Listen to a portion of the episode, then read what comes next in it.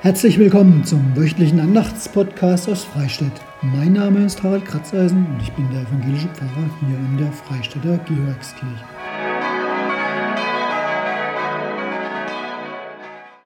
Der September geht mit vielen Sonnenstrahlen hier bei uns zu Ende und vielleicht steht doch so langsam der Herbst vor der Tür. Unser Kastanienbaum im Garten, der ist auf jeden Fall genau dieser Meinung. Ende September da zählen die Sonntage immer noch nach dem Trinitatisfest. 17 Sonntage sind es schon gewesen. Und der kommende Sonntag, der bringt dann endlich mal eine Unterbrechung, denn das wird dann der Erntedanksonntag sein. Heute aber, für den 26. September, die Podcast-Andacht aus Freistädt. Ich möchte anfangen mit den Versen aus Psalm 138, der Psalm für diesen Sonntag ist. Ich danke dir von ganzem Herzen, vor den Göttern will ich dir Lob singen. Ich will anbeten zu deinem heiligen Tempel hin und deinen Namen preisen für deine Güte und Treue. Denn du hast dein Wort herrlich gemacht, um deines Namens willen. Wenn ich dich anrufe, so erhörst du mich und gibst meiner Seele große Kraft. Es danken dir, Herr, alle Könige auf Erden, dass sie hören das Wort deines Mundes. Sie singen von den Wegen des Herrn, dass die Herrlichkeit des Herrn so groß ist. Denn der Herr ist hoch und sieht auf den Niedrigen und kennt den Stolzen von ferne. Wenn ich mitten in der Angst wandle, so erquickst du mich und reckst deine Hand gegen den Zorn meiner Feinde und hilfst mir mit deiner Rechten. Der Herr wird's vollenden um meinetwillen. Herr, deine Güte ist ewig, das Werk deiner Hände wollest du nicht lassen. Amen. An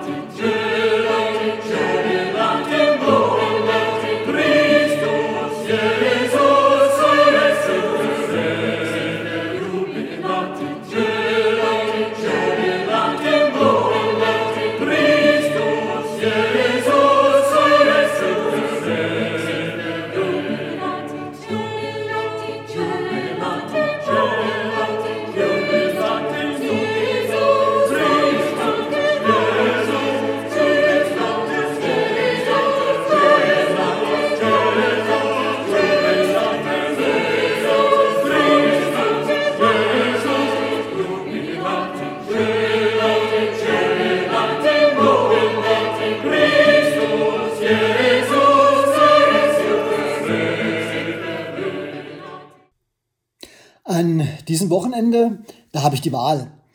Also morgen am Sonntag oder wann immer ihr das lest. Auf jeden Fall am Sonntag, den 26. September. Ich habe die Wahl oder ich hätte sie ja schon gehabt durch die Briefwahl. Und du sie auch. Und falls Konfirmanden zuhören, ihr noch nicht, aber zum Beispiel eure Eltern. Allein, dass ich eine Stimme habe, ich bin dankbar dafür. Denn eins weiß ich, ich bin in diesem Land so frei, dass ich die Wahl habe und dass mir keiner dabei über die Schulter schaut oder gar vorschreibt, wo ich denn meine Kreuzchen hinsetzen muss. Wie alle anderen wahlberechtigten Bürgerinnen und Bürger meines Landes auch. Freie Wahl. Von der Mitte bis zu ihren Extremen. Was mir aber auch zeigt, du, du hast Verantwortung. Manchmal ist es tatsächlich schwer zu ertragen, was andere in der letzten Zeit da so von sich gegeben haben. Nur das gehört auch zur Demokratie. Wir muten uns oft genug gegenseitig so manches zu. Und in dem Fall sollen ja auch alle zu Wort kommen, Gehör finden bei denen, die auch mit meiner Stimme heute, morgen beauftragt werden, unser Land zu gestalten. Demokratie, das heißt für mich vor allem, keiner wird in unserem Land ganz allein für sich glücklich. Es geht nur miteinander. An diesem Wahlwochenende, da überlege ich mir, wie dieses Miteinander denn gelingen könnte. Von welchem Geist müsste eine Gesellschaft beseelt sein? Oder eben auch jeder und jede einzelne von uns. Und ich habe Antworten bei Paulus gefunden. Es ist so etwas wie ein geistlicher Sonderbeauftragter für das Miteinander. Und in dieser Funktion, Da hat er einst mal an die Gemeinde in Rom das folgende geschrieben. Kann man im Römerbrief nachlesen in Kapitel 10. Paulus schreibt, wenn du mit deinem Mund bekennst, dass Jesus der Herr ist und glaubst in deinem Herzen, dass ihn Gott von den Toten auferweckt hat, so wirst du gerettet. Denn wer mit dem Herzen glaubt, wird gerecht. Und wer mit dem Mund bekennt, wird selig. Denn die Schrift spricht, wer an ihn glaubt, wird nicht zu Schanden werden. Es ist hier kein Unterschied zwischen Juden und Griechen, es ist über alle derselbe Herr, reich für alle, die ihn anrufen. Denn wer den Namen des Herrn anruft, wird selig werden. Wie sollen sie aber den anrufen, an den sie nicht glauben? Wie sollen sie an den glauben, von dem sie nichts gehört haben? Wie sollen sie hören ohne Prediger? Wie sollen sie aber predigen, wenn sie nicht gesandt werden? Wie geschrieben steht, wie lieblich sind die Füße der Freudenboten, die das Gute verkündigen. Aber nicht alle waren dem Evangelium gehorsam, denn Jesaja spricht: Herr, wer glaubte unserem Predigen? So kommt der Glaube aus der Predigt, das Predigen aber durch das Wort Christi. Ich frage euch, haben Sie es nicht gehört? Doch, es ist ja in alle Lande ausgegangen, ihr Schall und ihr Wort bis an die Enden der Welt. Da fragt man sich schon, was schreibt er denn da eigentlich, unser Paulus? Also zunächst einmal hören wir, da stehen zwei Parteien in dieser jungen christlichen Gemeinde in Rom gegenüber. Recht unversöhnlich, so scheint es. Hier die einen, die früher im Judentum zu Hause waren die schon immer ihre Hoffnung auf den heilbringenden Messias gesetzt haben. Und ihnen gegenüber die, die diese Tradition nicht mitbringen. Paulus nennt sie die Griechen. Und anders als in Fernsehdiskussionsrunden benennt Paulus nicht das, was die Parteien trennt. Bohrt nicht nach, sondern er schreibt, was sie eint. Und damit führt er sie zur Mitte, zur Mitte des Glaubens, und die heißt Jesus Christus. Denn beide Seiten haben ihn gewählt. Und als sichtbares Zeichen dafür haben sie sich taufen lassen. Sie müssten doch so beglückt sein wie das neunjährige Mädchen, das ich vor einer ganzen Reihe von Jahren getauft habe. Das weiße Tauf-T-Shirt mit dem Fischsymbol, das hat sie tagelang getragen, das ich ihr geschenkt habe. Überall. Sie war da sozusagen wie ein Prachtexemplar einer getauften Christin. Glücklich bis über beide Ohren. Und Gottes Wort hat sie mit sich herumgetragen. Griechisch. Ichthys, Fisch. Die Buchstaben, ein Geheimzeichen. Jesus Christus, Gottes Sohn, unser Retter. Und genau das predigt Paulus. Er sagt, gebt das, was Gott euch geschenkt hat, nicht aus der Hand, Bewahr durch den Glauben, dass jeder und jede Gottes Geschenk ist. Gott ist reich für alle, Juden wie Griechen. Paulus ist überzeugt, wem dieser reiche Gott eine Herzensangelegenheit ist, der sucht das Miteinander und eben nicht das Gegeneinander. Ein Weg zum Herzen ist das Hören. Das wäre sozusagen die alte jüdische Schule, die, die die Judenchristen durchlaufen haben und Paulus auch. Und zwischen diesen Zeilen, da weht der Geist genau dieses Glaubens. Höre Israel, der Herr ist unser Gott, der Herr ist einer. Und du sollst den Herrn, deinen Gott, lieben, von ganzem Herzen, von ganzer Seele und mit all deiner Kraft. Dieses uralte Bekenntnis und seine Verheißung, die gelten. Liebe deinen Gott. Er sorgt dafür, dass es dir gut geht. Das, was uns Menschen knechtet, hat Gott überwunden. Er hat sein Volk aus der Sklaverei herausgeführt. Gott hat frei gemacht. Aber pass auf, deine Freiheit, die endet beim Nächsten. Nimm dir das zu Herzen. Eine Mahnung, die unsere Zeit und Gesellschaft oder Teile davon sich zu Herzen nehmen sollte. Und das sagt Paulus auch, wer mit dem Herzen glaubt, der wird gerecht. Das ist jetzt seine These, die es ganz schön in sich hat, auch wenn sie so leicht daherkommt. Es ist jede Menge Leben drin. Gerechtigkeit, auch das bringt Paulus aus seiner alten Frömmigkeit mit. Gerechtigkeit meint hier nicht in erster Linie die gerechte Verteilung von etwas. Du ein Apfel, ich ein Apfel. Diese Gerechtigkeit darf man auch nicht mit Recht und Rechtsprechung unserer Vorstellung verwechseln. Gerechtigkeit beschreibt hier unser Verhältnis zu Gott, aber auch unser Verhältnis untereinander. Und darüber hinaus auch zur ganzen Schöpfung Gottes, zu unserer Welt. Wo Gerechtigkeit herrscht, ist Friede nicht weit. Im Psalm 85, da heißt es, die beiden, die küssen sich sogar.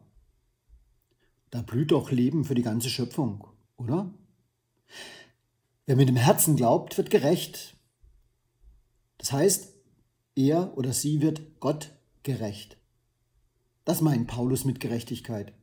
Ich werde mit meinem Tun dem Willen Gottes gerecht. Und der, der will für alles Leben nur das Beste.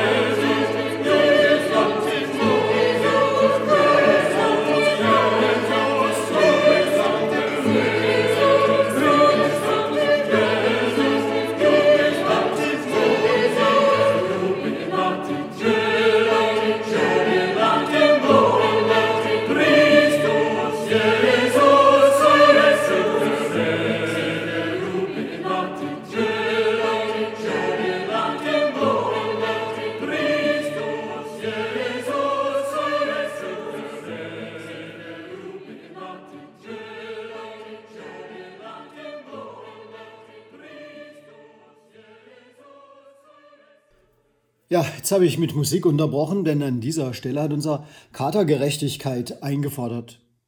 Für ihn bedeutet das, hey, streichel mich. Gerechtigkeit. Der, der sie gelebt hat und auch den Weg zum Leben ebnet, ist Jesus Christus. Auf ihn zeigt Paulus. Jesus, der lebt, was er predigt. Den Armen verkündet er das Evangelium. Den Gefangenen predigt Jesus, dass sie frei sein sollen. Die Blinden, die macht er sehend. Den Zerschlagenen nimmt er ihr Joch ab und entlässt sie in Freiheit. Wer auf Jesus schaut und dessen Wort im Herz bewegt, der hält den Glauben wach, dass mit Gott Unmögliches möglich wird. Es ist ja schon echt unglaublich, dass Gott unüberbrückbare Gegensätze wie Tod und Leben überwindet. Paulus spricht ja aus eigener Erfahrung. Wer hätte denn gedacht, dass dieser glühende Christenverfolger zum bekennenden Christen wird. Er am allerwenigsten. Und Gott hat ihm ein ganz neues Leben geschenkt. Paulus ist nun selig und er wird zum Botschafter der grenzenlosen Liebe Gottes. In diesem Wochenende mit dem Wahltag, da erinnere ich mich an die Erfahrungen meiner Vorfahren.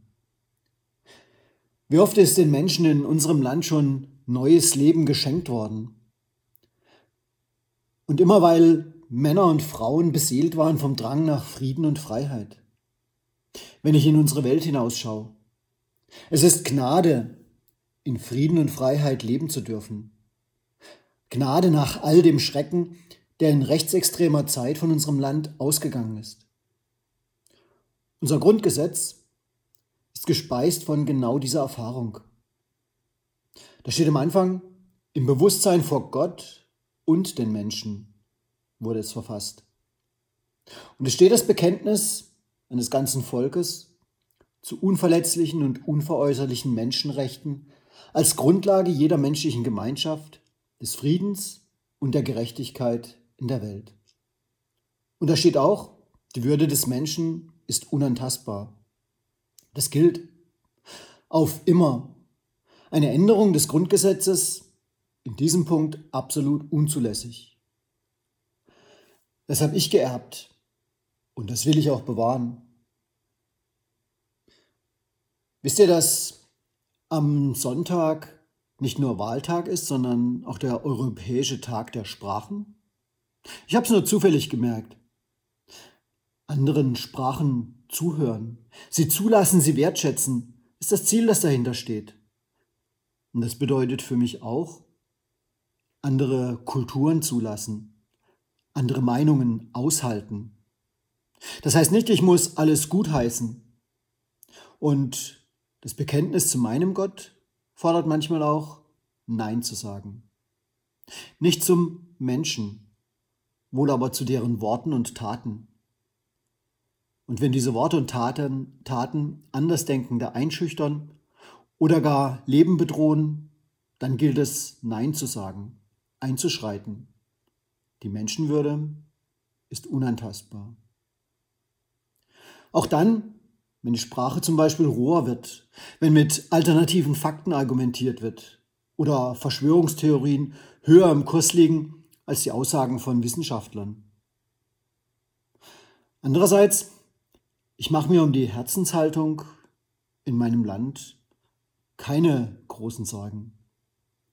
Ja, es wird leider immer Menschen geben, deren Herzen sich nicht erwärmen können für das Wohl der anderen. Es gibt immer noch dagegen aber so viel mehr Menschen, die ihre Herzen öffnen, damit Leben blühen kann. Und manchmal eben auch Unmögliches möglich wird. Und darum mache ich mir keine echten Sorgen. Aber ich sorge mich um das Wohl derer, die ihre Herzen verschlossen haben. Ich möchte euch noch die schönen Beispiele sagen. Die sind auch gefunden in den Social Medias, die so viel Hasse manchmal hervorbringen. Das Schöne. Da ist zum Beispiel Johannes. Der fährt ehrenamtlich einen Wünschewagen, mit dem er sterbenskranken Menschen letzte Wünsche erfüllt. Oder der 80-jährige Alfred.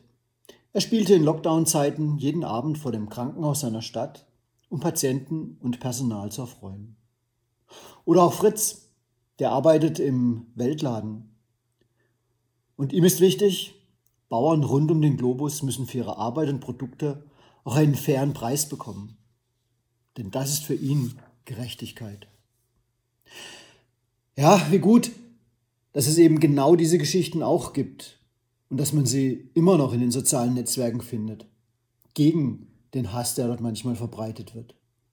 Und dass es ganz viele gibt, die da dagegen sprechen. Und was wäre die Welt ohne sie? Ich finde, der Geist, der diese Menschen beflügelt, das ist ein göttlicher. Denn sie lassen andere erfahren, du kannst nicht alleine glücklich werden.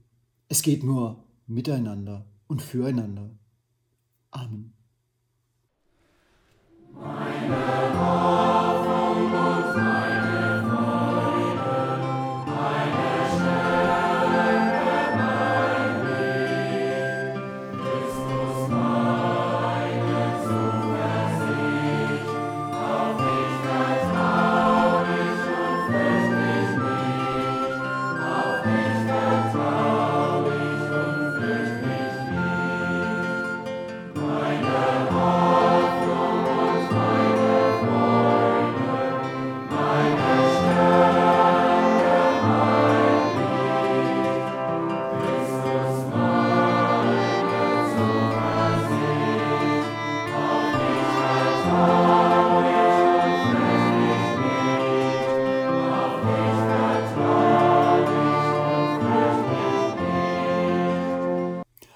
Damit wünsche ich euch von Herzen ein schönes Wochenende, eine gesegnete neue Woche und bleibt alle miteinander behütet.